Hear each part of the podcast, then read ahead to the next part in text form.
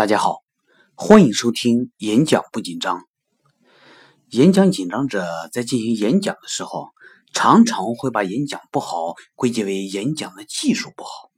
殊不知，比演讲技术更为基本的是，我们需要对内容足够熟悉。我建议学演讲从最熟悉的领域开始。在演讲的训练中，我发现。当演讲者对内容不熟的时候，常常会花费大量的精力去组织语言，花费大量的精力去思考自己应该讲什么，再加上精力又有一部分被分散开去关注自己的演讲技巧，常常导致演讲者精力不够用，最终顾此失彼。如果我们对内容不够熟，我们就无法有效的进行信息的传达。听众就不会认为我们对内容是专业的、有感情的、有信心的，我们就无法实现说服或者感染他人的目的。如果我们对内容不够熟，我们就无法建立结构的条理性，也会因为对内容缺失自信而导致表达缺乏感染力。相反，如果我们对内容足够熟悉，我们就能够为自己建立自信。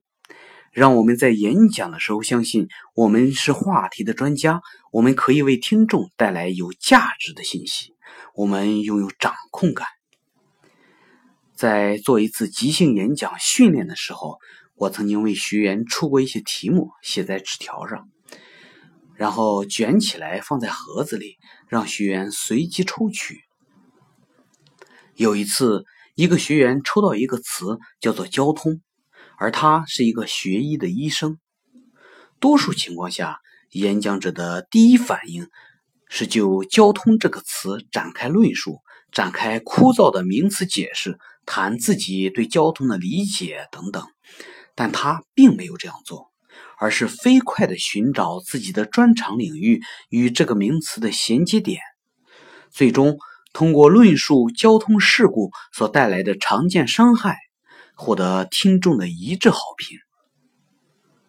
所谓最熟悉的领域，应该是你不但全部知情，并且能够自己完整操作的，是你知道其中各种细节的，是你能够准确执行、完成，并且很大程度上能控制的。从这样的领域开始登台练习，效果才会更好。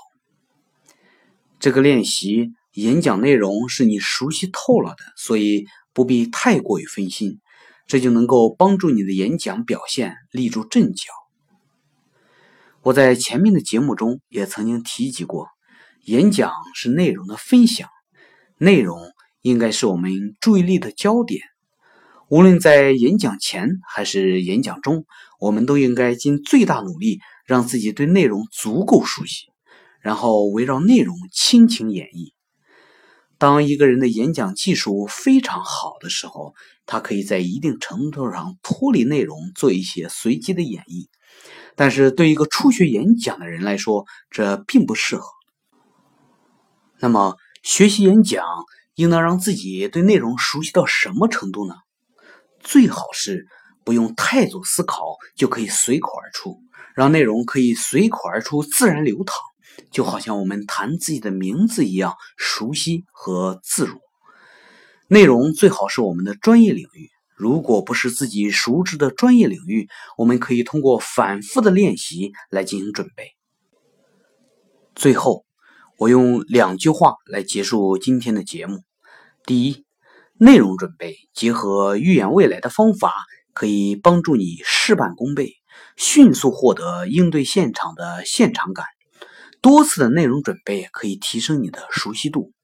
第二，许多名人演讲家，包括乔布斯、奥巴马在内，也不敢轻视对内容的准备。感谢收听《演讲不紧张》，我们下期节目再见。